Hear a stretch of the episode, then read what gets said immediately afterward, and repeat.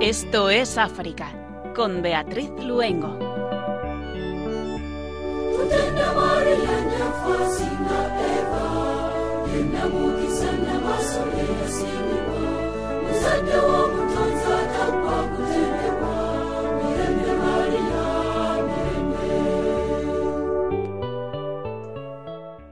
Muy buenas tardes a nuestros queridos oyentes. Estamos encantados de estar con ustedes en este rato africano Hoy con un programa realmente variado y lleno de contenidos.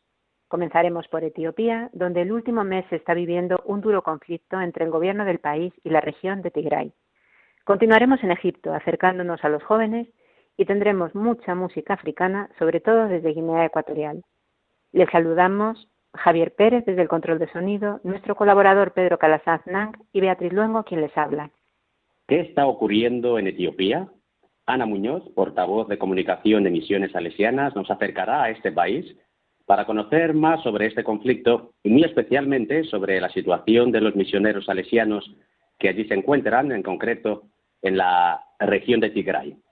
Nos iremos también a Egipto para conocer a un grupo de jóvenes que se forman tras las huellas de Santo Tomás de Aquino. Nos lo va a contar nuestra colaboradora Miriam San Martín López y el pasado 22 de noviembre se celebró la festividad de Santa Cecilia, patrona de los músicos. Así nos acercaremos a la música africana, a la música de las celebraciones litúrgicas. Así es, porque estará hoy con nosotros aquí en Esto es África, Macario Ondo, que es seminarista diocesano de, desde Guinea Ecuatorial, con su testimonio y también nos compartirá lo que está haciendo en el mundo de la música. De esta manera comenzamos Esto es África.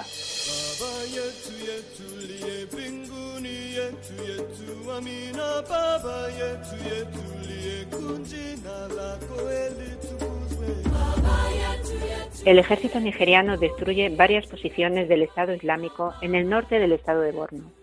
El ejército de Nigeria anunció el pasado sábado la destrucción de varias posiciones de la filial del Estado Islámico en África Occidental, durante una serie de ataques en los que habrían sido neutralizados varios yihadistas, según comunicado oficial.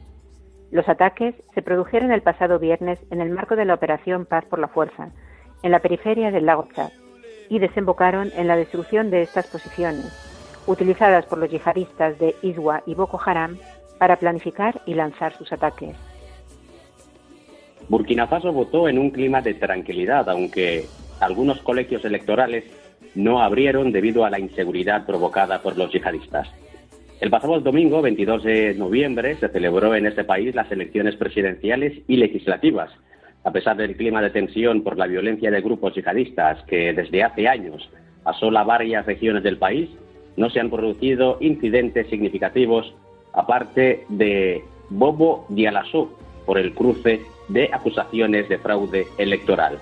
Entre los 13 candidatos para el cargo más alto del Estado se encontraba el presidente saliente Roch Caboret, primer presidente en la historia de Burkina Faso desde la independencia de Francia en 1960, elegido en las elecciones democráticas en noviembre de 2015 y que ha resultado reelegido en la primera ronda. Mozambique, visita solidaria de los obispos de África del Sur a la diócesis de Pemba, devastada por la violencia yihadista. La Conferencia Episcopal de África Austral realiza visita solidaria durante los días 2 a 4 de diciembre, según ha anunciado Monseñor José Luis Ponce de León, obispo de la diócesis de Mancini en Eswatini. Esta visita se realiza como respuesta a múltiples llamamientos a la solidaridad lanzados por el obispo de Pemba, Monseñor Luis Fernando Lisboa. Pemba es la capital de la provincia de Cabo Delgado, devastada en 2017 por una insurrección liderada por un grupo que, se que declaró su lealtad al Estado Islámico. Provocaron la muerte de más de 2.300 personas y el desplazamiento de al menos 600.000 de sus habitantes. El Programa Mundial de Alimentos alerta sobre la sequía en Madagascar. El número de personas que pasan hambre se está incrementando en la zona del sur de Madagascar debido a varios años consecutivos de sequía. Aproximadamente un millón y medio de personas viven en estas áreas del país y las mujeres y los niños constituyen la mayoría de los que sufren condiciones de crisis o emergencia. El Programa Mundial de Alimentos ya ha destacado que en Madagascar ya tienen la décima tasa más alta del mundo en cuanto a retraso en el crecimiento y la mitad de los niños malgaches menores de 5 años sufren de malnutrición crónica. Ascienden a 22 los muertos en enfrentamientos entre pastores y agricultores en el suroeste de Chad. El presidente de Chad, Idris Deby, ha condenado con fuerza los enfrentamientos mortales ocurridos en el departamento de Kabia, prometiendo que se depurarán responsabilidades. Por el momento han sido detenidas más de 60 personas, según ha informado el portal chadiano de noticias Al Widan. Los enfrentamientos entre agricultores y pastores son recurrentes en algunos países de África y debido a los efectos del cambio climático se están recrudeciendo en algunos de ellos, ya que la escasez de agua y de pastos obliga a los segundos a tener que buscar nuevas áreas de pastoreo, lo que en general suele entrar en conflicto con los terrenos agrícolas.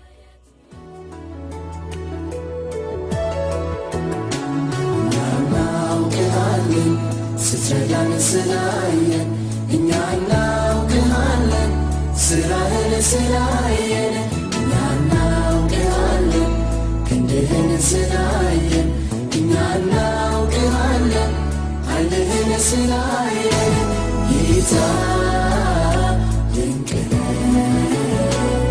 አቻ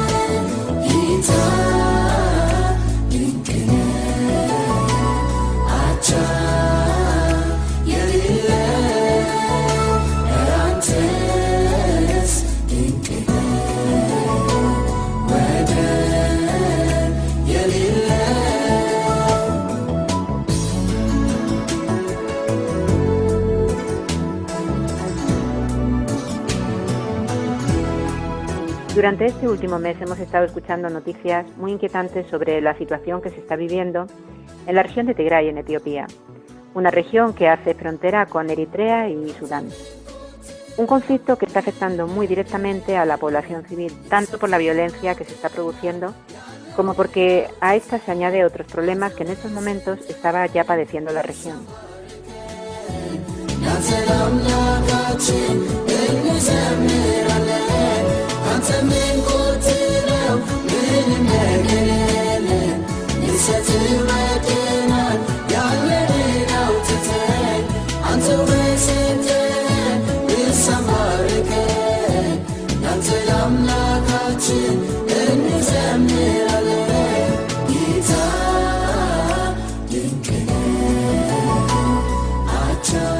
En esta región de Tigray están presentes, como en otras muchas partes del mundo, los misioneros salesianos. Para hablar de todo ello, contamos hoy en el programa con la presencia de Ana Muñoz, portavoz de comunicación de Misiones Salesianas. Muy buenas tardes, Ana, ¿qué tal? Hola, buenas tardes. Bueno, bienvenida al programa una vez más, siempre para, contarnos noticias desde allí, desde, desde África.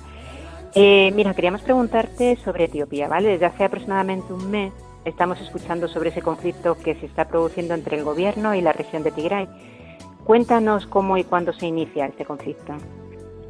Bueno, pues eh, empieza realmente en el mes de septiembre cuando en Tigray se celebran unas elecciones regionales que estaban previstas, pero que el gobierno federal de Etiopía decide suspender por, el, por la pandemia. ¿no? En Tigray eh, deciden que, van a hacer este, estas elecciones regionales y, entonces el gobierno en ese momento digamos que corta eh, la financiación. Digamos que estos son los comienzos eh, de por qué surge este conflicto, digamos, ahora mismo, aunque lleva ahí detrás, ¿no? Eh, pues una bueno pues una parte de muchos años de un conflicto de una zona esta zona del Tigray que es una de las zonas ricas de Etiopía eh, temas de de pues diferentes etnias etcétera no o sea es una cosa bastante eh, es un, problema complejo, ¿no? Eh, que mm. bueno, se inicia por una cosa tan sencilla como que unos hacen elecciones y, los otros, eh, bueno, pues no querían que se hicieran y cortan el grifo, ¿no? Digamos que ahí salta la chispa de lo que estamos viviendo hoy. Ana, una vez más, buenas tardes. Buenas tardes. El, gobierno había dado un, ultimátum a las autoridades federales para que se entregaran o, o bombardeaban la, la región, ¿no? Y vencido este, este, este plazo, ¿cuál es eh, en estos momentos la, la, situación allá en, Tigray? Pues la verdad es que eh, nosotros información de primera mano no tenemos, como eh, tenemos varias misiones que están en esta zona con la que no tenemos comunicaciones desde hace un mes, desde que empezó, digamos, el conflicto armado, por llamarlo de alguna manera, o sea que a principios mm. del mes de noviembre llevamos eh, sin tener contacto porque se cortó eh, se cortaron las comunicaciones con la región pero sí que sabemos que la situación bueno por lo que nos cuentan también pues organizaciones y lo que eh, alerta la, Naciones Unidas Cruz Roja es que bueno pues la situación eh, empieza a ser complicada para la población civil. Eh, se ha bombardeado una de las ciudades también más grandes de de la región que es Mekele eh, y bueno pues eh, nos por lo que ellos dicen no lo que dicen las agencias internacionales es que hay eh, bueno pues mucha gente con problemas eh, digamos de, de, subsistencia que se necesita ayuda de emergencia urgente y que en los hospitales empiezan a escasear eh, bueno pues las medicinas y bueno pues la, la los, los productos sanitarios, ¿no? Entonces creemos que una vez más, ¿no? Eh, pues la población civil y sobre todo la población más vulnerable es la que va a volver a sufrir, bueno, pues las consecuencias de este conflicto. Ana, nos gustaría hablar sobre la presencia de los misioneros salesianos en Etiopía. Comentabas que, que tenéis misioneros justo en la región de Tigray. Y ahora mismo hay incomunicados 25 salesianos. Desde que el pasado día 4 se cortaron las comunicaciones con esta región y ya después de varias semanas de violencia. ¿Qué es lo que os trasladan desde allí los otros misioneros y sobre todo cómo lo están viviendo? Porque al parecer no tenéis noticias de, ellos, ¿no? Claro, la verdad es que lo estamos viviendo tanto aquí los eh, compañeros de, misiones salesianas, el equipo de misiones salesianas, como allí eh, los misioneros que no están en esa zona, sino que están en Addis Abeba o en otras zonas de Etiopía, pues con mucha preocupación eh, por saber, por un lado, cómo están eh, los misioneros y también cómo está la población eh, a la que atendemos habitualmente y a la que no, ¿no? O sea, con mucha preocupación de saber cómo están, cómo están, eh, cómo lo están viviendo, qué escasez o qué necesidades tienen para intentar ayudar en lo en lo posible, ¿no? Eh, llevar esas eh, pues alimentos o, o medicinas, lo que sea más necesario y prioritario. Y bueno, pues sí que tenemos ganas de, evidentemente, conocer, hablar con ellos eh, y conocer, eh, bueno, pues la realidad que han vivido y sobre todo intentar paliar las necesidades, eh, pues más básicas que seguramente estén ahora mismo, eh, bueno, pues muy necesitados de ello. Porque sobre todo, eh, cuéntanos en, la región de Tigray qué misiones tenéis, en qué están los misioneros salesianos por allí. Bueno, pues tenemos tres misiones en esta región, en Mekele, en Aduga. Como bien sabéis, nosotros los misioneros salesianos trabajamos sobre todo temas de educación. Entonces, en estas eh, tres misiones, además de la parroquia eh, y de y tenemos las bueno pues escuelas eh, de primaria, escuelas de formación profesional para los más jóvenes, y centros juveniles donde eh, sabéis también que para los salesianos es muy importante no esa parte eh, de acompañamiento en los espacios lúdicos no y, de deporte hacer deporte hacer teatro la música entonces todo esto. Y entonces es en lo que estamos eh, trabajando en la zona, igual que estamos trabajando en, en, otros puntos de Etiopía, sobre todo con esta juventud y esta infancia más vulnerable, las personas más necesitadas, en muchos de estos eh, colegios y estos centros también eh, se dan alimentos, se da una comida al día que probablemente sea pues para muchos la única buena comida al día, ¿no? Y, bueno, pues creemos que estamos muy preocupados, ¿no? Por la situación y, y lo que puede, y las consecuencias que puede traer para nuestros alumnos y nuestras alumnas y para los niños y niñas de la zona. Pues justo sobre eh, eso quería, eh, quería, perdona Pedro, quería preguntarte, porque en Tigray viven alrededor, en la capital, alrededor de medio millón de personas. Eh, ¿Cómo está afectando a la población civil el conflicto? Porque justo hablabas de estos estudiantes, la población joven. Bueno, pues la verdad es que eh, como no tenemos esa información de primera mano, lo único que podemos contaros es lo que creemos y lo que hemos vivido en otros momentos, ¿no? Y lo que sí que sabemos es que hay mucha gente que está huyendo hacia hacia Sudán, dejando bueno pues sus casas y su vida probablemente para para salvar la vida propia y la de sus familias y bueno, pues ahora mismo hay alrededor de 30.000 personas que han tenido que abandonar sus hogares por este conflicto y se han ido a buscar refugio a, Sudán. Seguramente haya movimientos de desplazados internos que, mm, como no eh, hay ninguna organización en la zona, pues no, no sabemos eh, los niveles y lo que sí que tenemos claro es que son una vez más estas personas, la población civil, la que va a estar sufriendo estas consecuencias, las que eh, probablemente tengan falta de, de alimentos eh, y bueno, como decía anteriormente, bueno, pues hospitales donde escasean las medicinas y los productos sanitarios y al final, bueno, pues son estas personas, ¿no? Las que lo sufren. Los bombardeos, eh, tanto de un lado como de otro, ¿no? Eh, probablemente eh, bueno pues estén afectando mucho a, la población civil. Eh, estabas eh, mencionando Ana justo la, la situación que, que, bueno que se está viviendo en, en la región con el tema de, la falta de que se están escaseando eh, cosas como los, america, los medicamentos, eh, la comida y es, a eso hay que añadirle también lo que son las consecuencias de, la pandemia y la plaga de, langostas y las inundaciones. ¿Tú crees que si continúa así la situación eh, podríamos estar al borde o podemos hablar casi de una tragedia humanitaria? Seguramente, la verdad es que Etiopía lleva un año muy complicado, o sea, en el mundo en general este año ha sido 2020 muy complicado y en Etiopía especialmente complicado, bien por lo que dices, ¿no? Han tenido inundaciones, han tenido una plaga de langosta eh, grave que se ha comido, por decir de alguna manera, sus cosechas.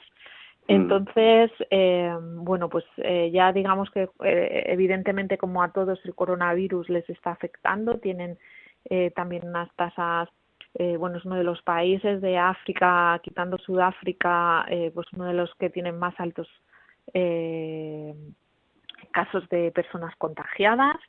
Entonces, bueno, pues digamos que como remate final, ¿no? Pues un conflicto eh, como este, pues eh, desde luego no, no ayuda a, a, pensar en nada positivo, ¿no?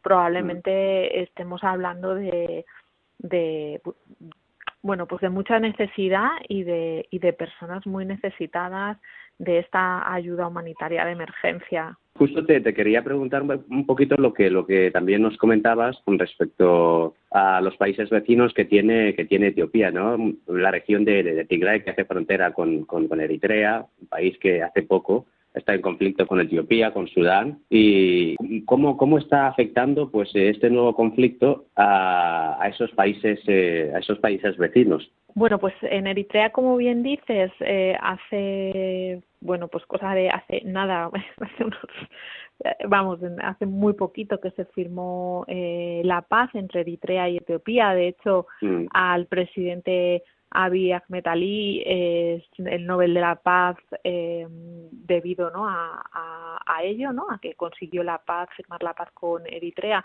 con lo cual un nuevo eh, conflicto desestabilizará sus relaciones eh, seguramente. Esperemos que no llegue a mayores. En el caso de Sudán, bueno, pues solamente el hecho de que miles de personas, como ya sabemos, estén cruzando la frontera, desestabilizará también a un país eh, que bueno, que hasta hace dos días también ha estado en guerra con su vecino Sudán del Sur mm, y países además en los que son eh, pues sistemas débiles, gobiernos también débiles, a, donde van pues miles de personas que necesitan ayuda, ¿no? Y que muy probablemente no podrán afrontar. Eh, ahí las organizaciones internacionales, desde luego, tienen tienen tarea eh, y bueno, pues, la, eh, pues nosotros también, ¿no? Como misioneros eh, y como, bueno, pues personas que llevamos muchos años trabajando en la zona, eh, bueno, pues intentaremos intentar mm, paliar estas consecuencias lo más posible.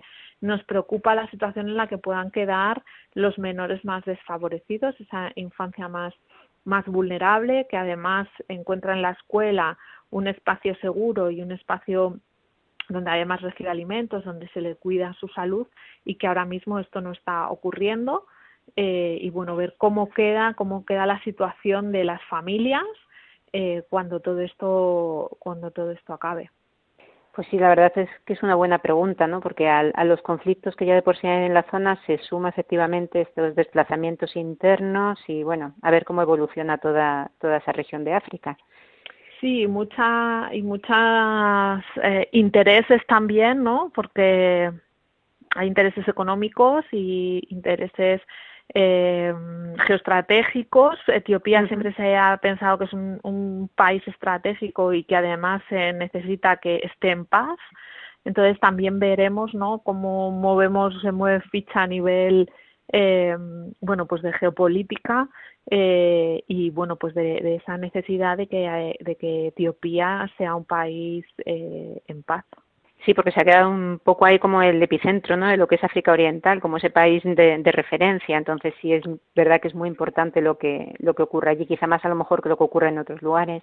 Ana el pasado 24 de noviembre desde Comunicación de Misiones Salesianas sacasteis una nota de prensa que yo invito a nuestros oyentes a leer no para informar sobre esta situación y también la situación de vuestros misioneros allí. Y una vez más, lanzando una petición que aquí en Radio María y junto a nuestros oyentes nos gustaría poner en manos de la Virgen, de María, nuestra Madre. Cuéntanos cuál es ese llamamiento que, hacen los misioneros salesianos. Bueno, pues desde nuestra organización en Misiones Salesianas y, bueno, pues haciéndonos también eh, eco de las palabras que nos llegan desde, desde allí, eh, pedimos que, que, bueno, pues que las partes en conflicto dialoguen, que haya diálogo y sobre todo una verdadera apuesta eh, bueno pues por la paz no por la paz porque es necesaria eh, porque es necesaria para las personas y para su población y, bueno desde luego para poder bueno pues desarrollarse para poder vivir eh, en fin creemos que que desde aquí es una exigencia y una petición que, que se necesita sí pues lo vamos a poner eso en manos de la Virgen y, que bueno pues que haya paz en ese maravilloso y, y, riquísimo país que es Etiopía, ¿no? Que es un país precioso con una cultura enorme y, y muy súper antigua y vamos un país que es muy rico y, y, muy diverso no entonces bueno confiamos en que haya paz y, y acabe ya este toda esta tensión que hay ahora mismo. Ana de todas formas seguimos en contacto para que nos sigas contando y, y bueno pues muchísimas gracias por haber estado con nosotros como siempre en el programa que siempre que os llamamos rápidamente colaboráis con nosotros. Ha sido un placer tenerte en el programa. Y a mí para estar con vosotros también pues muchísimas gracias. Y bueno, rezamos mucho por los misioneros allí y que prontito haya noticias. Ojalá que sí. Dios quiera que sí. Muchísimas gracias, Ana. Gracias. Un abrazo. Chao.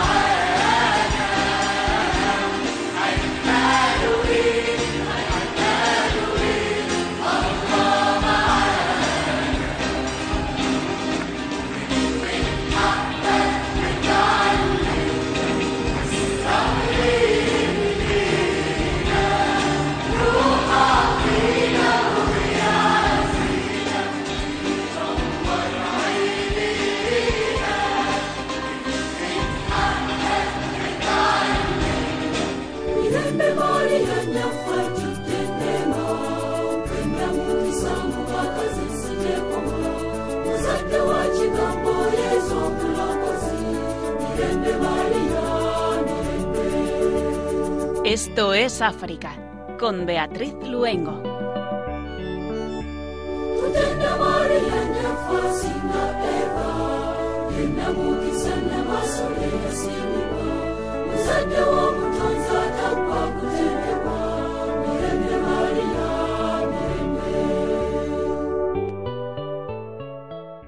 Y con esta música tan preciosa nos vamos a trasladar al norte de África, a Egipto, para conocer a un grupo de jóvenes con una preciosa tarea, seguir a Santo Tomás de Aquino.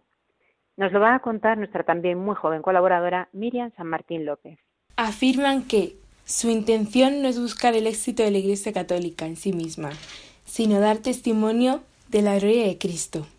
Dentro de este horizonte ofrecen a todos como contribución específica una serie de iniciativas destinadas a promover el redescubrimiento, el estudio y la difusión de la doctrina de la teología y la espiritualidad católica en su esencia.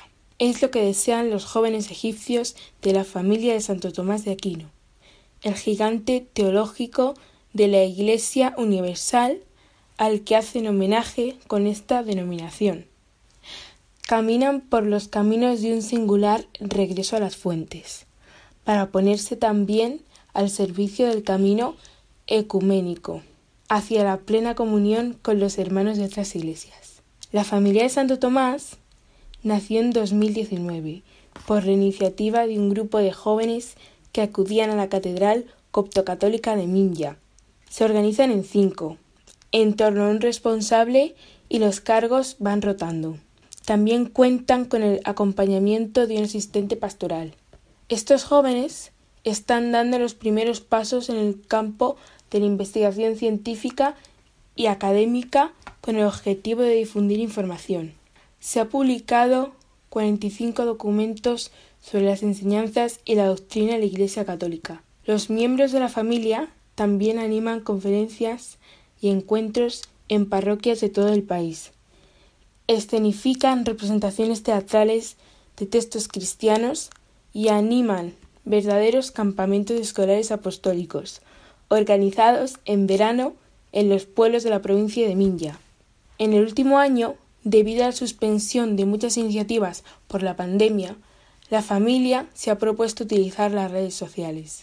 La familia de Santo Tomás de Aquino recibió un importante reconocimiento por sus iniciativas durante la primera conferencia sobre la educación cristiana, organizada a mediados de noviembre por la Oficina de Medios de Comunicación Católica Egipcia y el Centro Cultural Franciscano.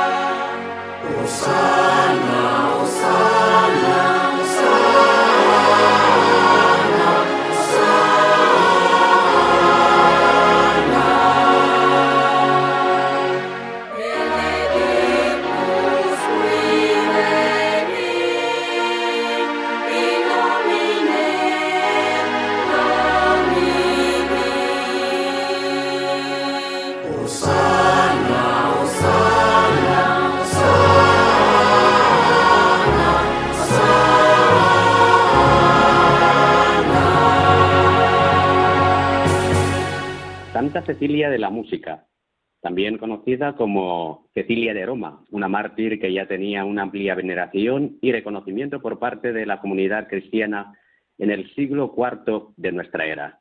Provenía de una familia noble y falleció en un año indeterminado entre 180 y 230 de nuestro tiempo después de ser torturada por su conversión al cristianismo. Es la patrona de la música reconocida a nivel mundial. Cuenta la historia que se dedicó internamente a cantar a Dios mientras sus padres le obligaban a casarse. El Papa Gregorio XIII, que la nombró santa, dijo que había demostrado una atracción irresistible hacia los acordes melodiosos de, los instrumentos, Su espíritu sensible y apasionado por este arte convirtió así su nombre en un símbolo de la música.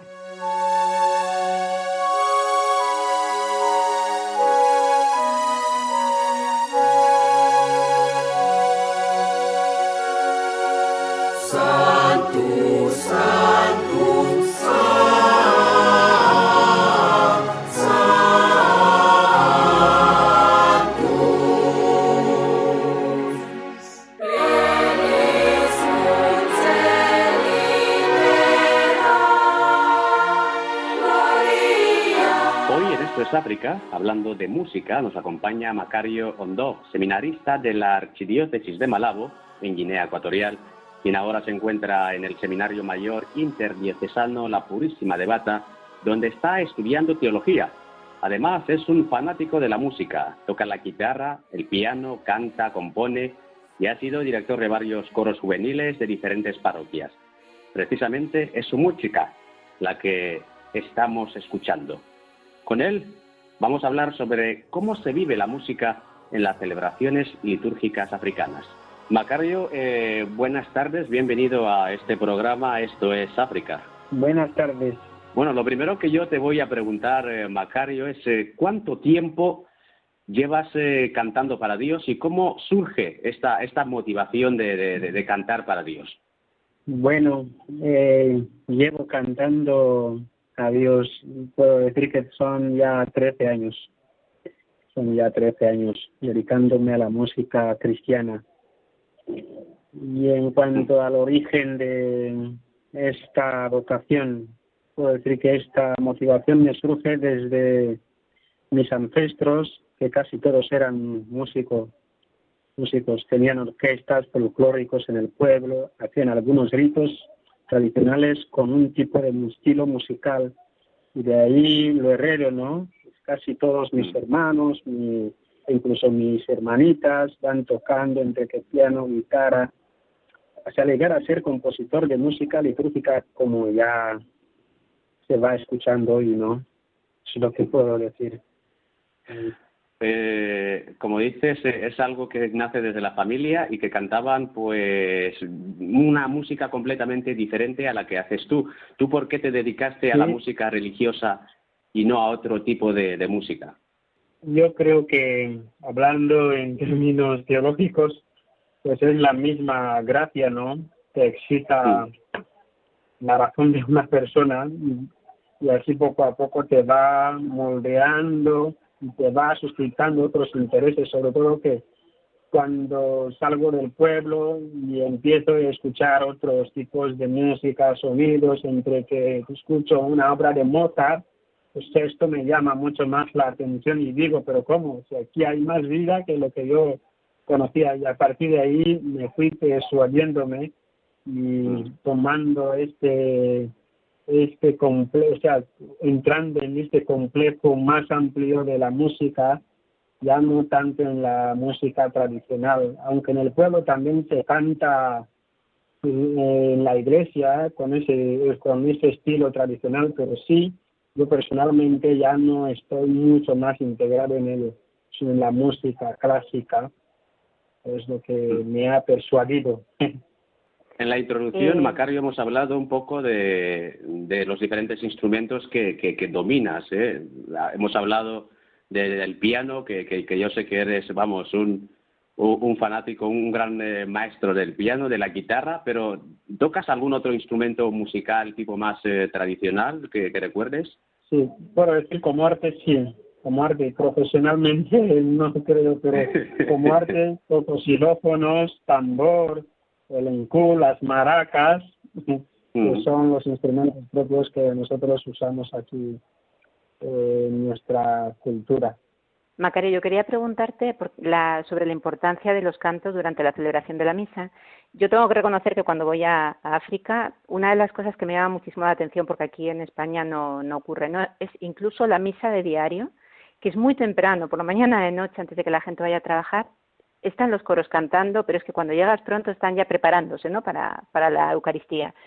Me gustaría que nos comentaras desde tu punto de vista como cristiano ¿no? y, tu experiencia como director y colaborador en varios coros de la Iglesia, ¿Por qué es tan importante? ¿Qué crees que aportan los cantos a los fieles durante la celebración de la misa? Vaya, bueno, esta pregunta es muy amplia, pero bueno, partiendo desde las mismas palabras de su Santo Padre, Papa Francisco, me gusta, eh, hizo un discurso en 2008, día 24 de noviembre, y dijo lo siguiente, la música y el canto son un verdadero instrumento de evangelización en la medida en que se convierten en testimonio de la profundidad de la palabra de Dios, que todos los corazones de las personas, o sea, quiero decir, que toca los corazones de las personas y permite una celebración de los sacramentos, especialmente de la Sagrada Eucaristía, que deja entrever la belleza del paraíso.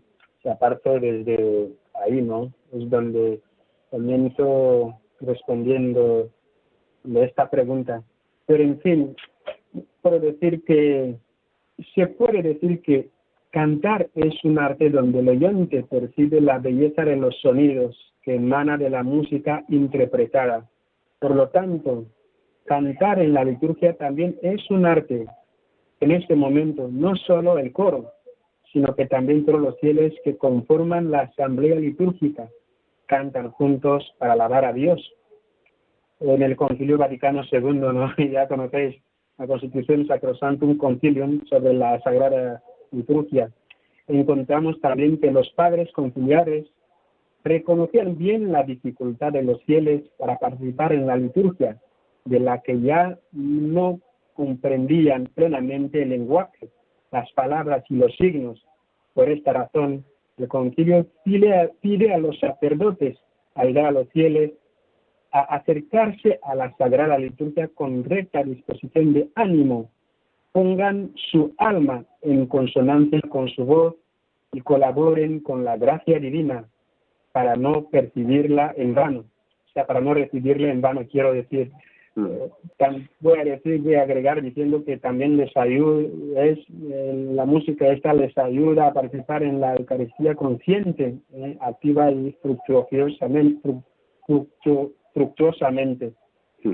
por lo tanto, tal y como he venido señalando todos los aspectos de los, desde los padres conciliares y el mismo el mismo eh, Santo Padre, eh, la música religiosa es la clase de música que, ya sea por la intercesión del compositor o por el tema y el propósito de la composición, es capaz de suscitar sentimientos piadosos y religiosos.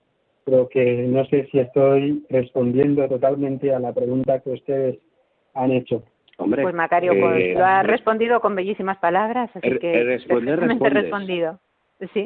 responder, vamos, yo me, yo me quedo impresionado cómo, cómo, cómo expresas eh, lo que sientes tú a la hora de, de, cantar en una celebración de, de, la misa, pero por otra parte entiendo también que es eh, exige una concentración eh, porque claro, es, es una celebración, está el coro, el coro tiene que prepararse tal y como lo ha dicho Beatriz al principio, pero eh, quiero saber, ¿se vive igual la celebración de la misa eh, cuando vas de una manera, digamos, normal, que no tienes nada que ver con el coro, o cuando eres Macario, director del coro, es decir, ¿lo vives de, de la vives la celebración de la misma manera? ¿Hay alguna diferencia entre cuando estás en el coro y cuando vas por libre? Bueno, cuando voy, yo, usted se refiere a mí mismo, ¿no? Sí, sí, sí, vamos, tu experiencia personal. Sí, en mi experiencia personal puedo decir que no lo vivo de la misma manera.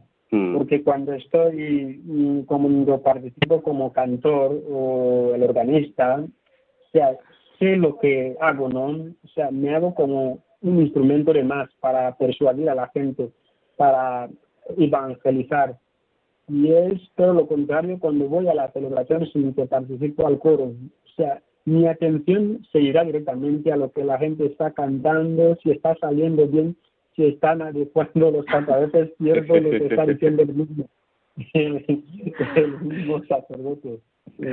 Porque, como yo decía antes, ¿no? la música es entonces un elemento para persuadir e insertar en el corazón del hombre la viva contemplación de las celebraciones litúrgicas sobre todo mm. en África aquí, ¿no?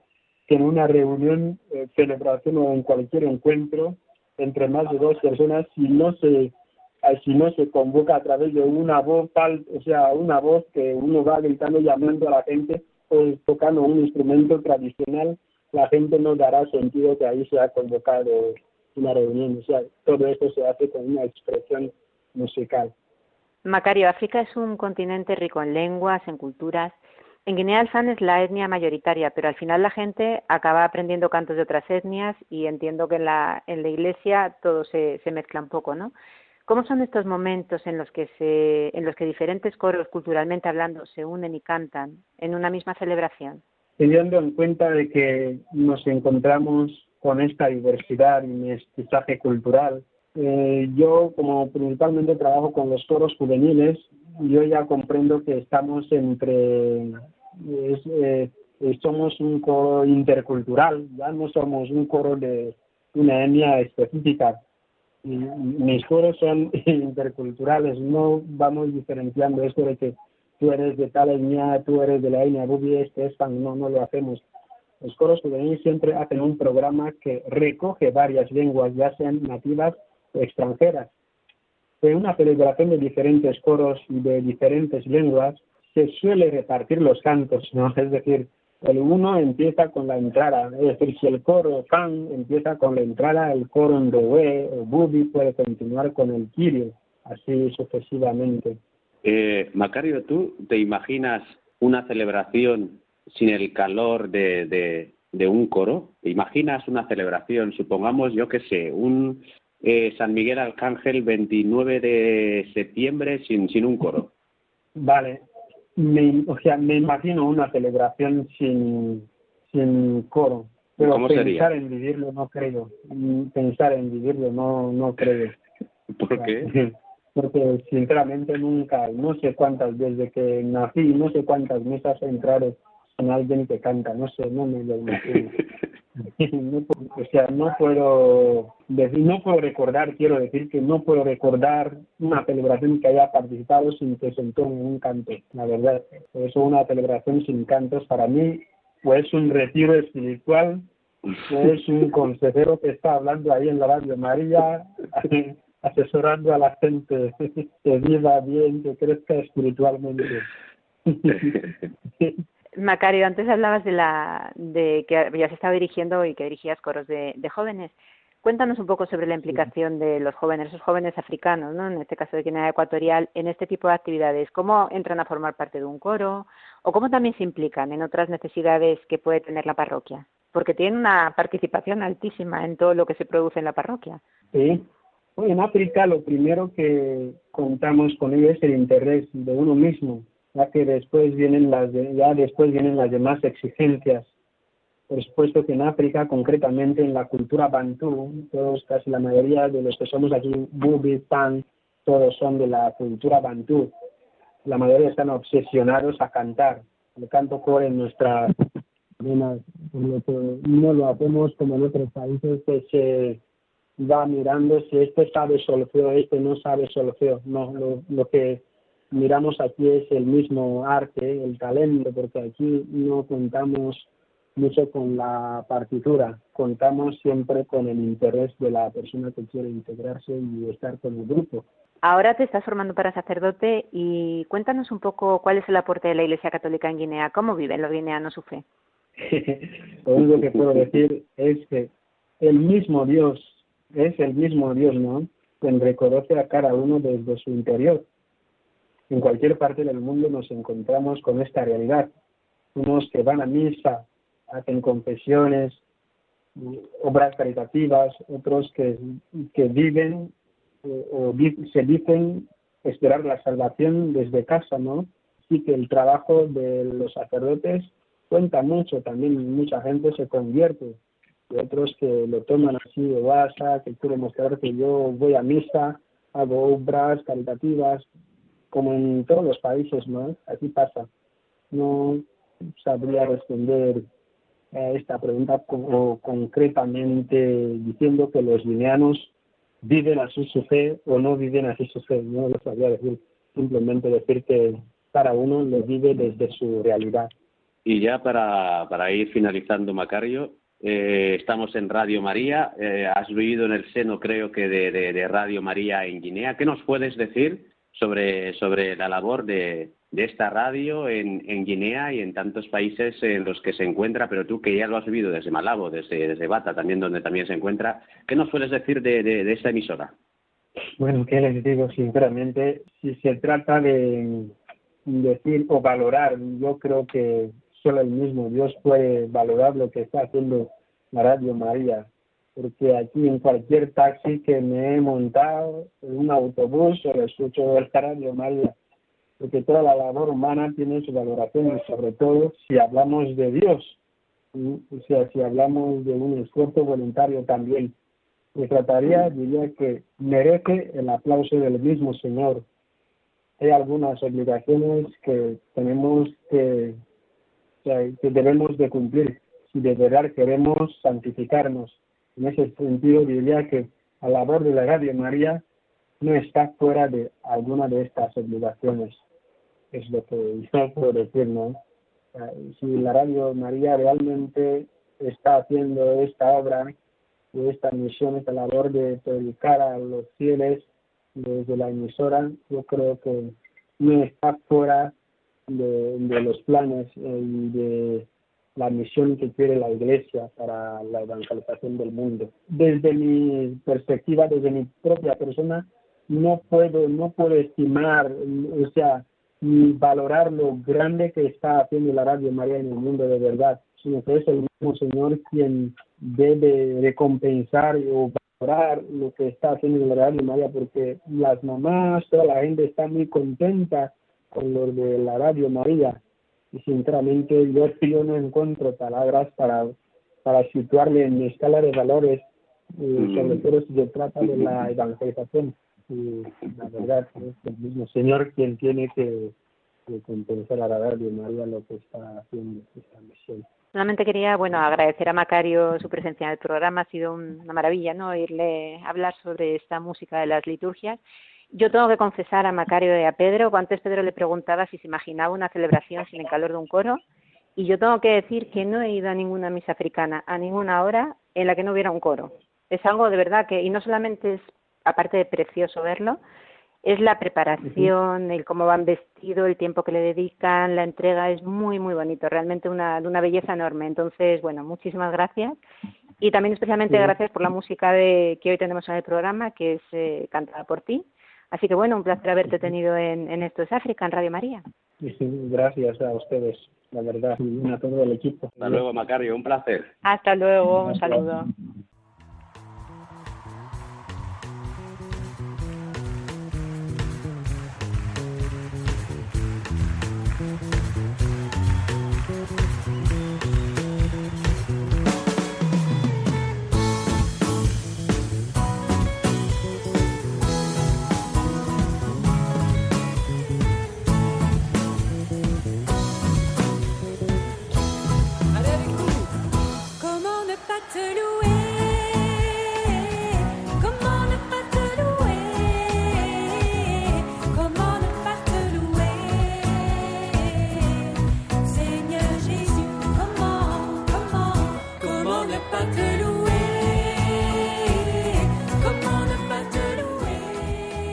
Llegamos al final del programa. Queremos agradecer a Ana Muñoz, portavoz de comunicación de Misiones Salesianas, su presencia en el programa. En esta ocasión para hablar sobre el conflicto que se está viviendo en Etiopía y la situación de los misioneros salesianos en la región de Tigray. A Miriam San Martín López, que nos ha traído a la familia de Santo Tomás de Aquino, un grupo de jóvenes egipcios, y a Macario Hondo, seminarista en la diócesis de Bata, en Guinea Ecuatorial. Con él hemos hablado sobre la música en las celebraciones litúrgicas y él también ha puesto la maravillosa música que, hoy nos ha llegado desde este país. Muchas gracias a Javier Pérez en el control de sonido y a ustedes por habernos acompañado. Ahora les invitamos, como no, a que continúen aquí con nosotros, escuchando la programación de Radio María. Hoy terminamos con música. Y si antes escuchábamos ese maravilloso santo con la voz de Macario Hondo, ahora les invitamos a escuchar otra preciosidad, Cordero de Dios. Así nos despedimos, no sin antes pedirles eh, muchas oraciones por nuestro querido continente africano y muy especialmente ahora por Etiopía. Estaremos con ustedes, si Dios quiere, dentro de 15 días. Feliz tiempo de Adviento y que María les guarde y les acompañe siempre.